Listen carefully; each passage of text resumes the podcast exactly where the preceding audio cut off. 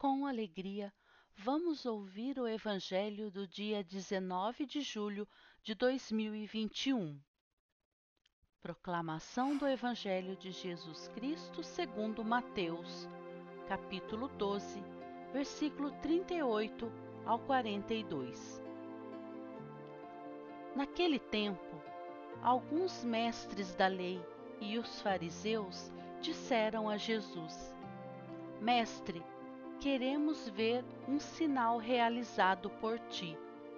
Jesus respondeu-lhes: Uma geração má e adúltera busca um sinal, mas nenhum sinal lhe será dado, a não ser o sinal do profeta Jonas.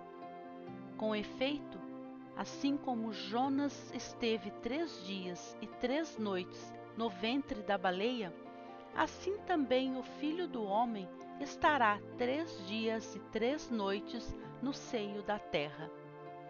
No dia do juízo, os habitantes de Nivive se levantarão contra essa geração e a condenarão, porque se converteram diante da pregação de Jonas.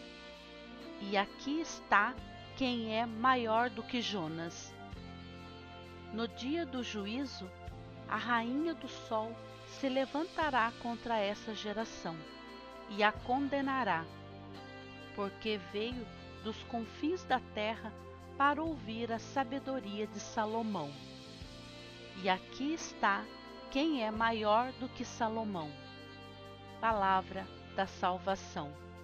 Glória a vós, Senhor. Mensagem do dia.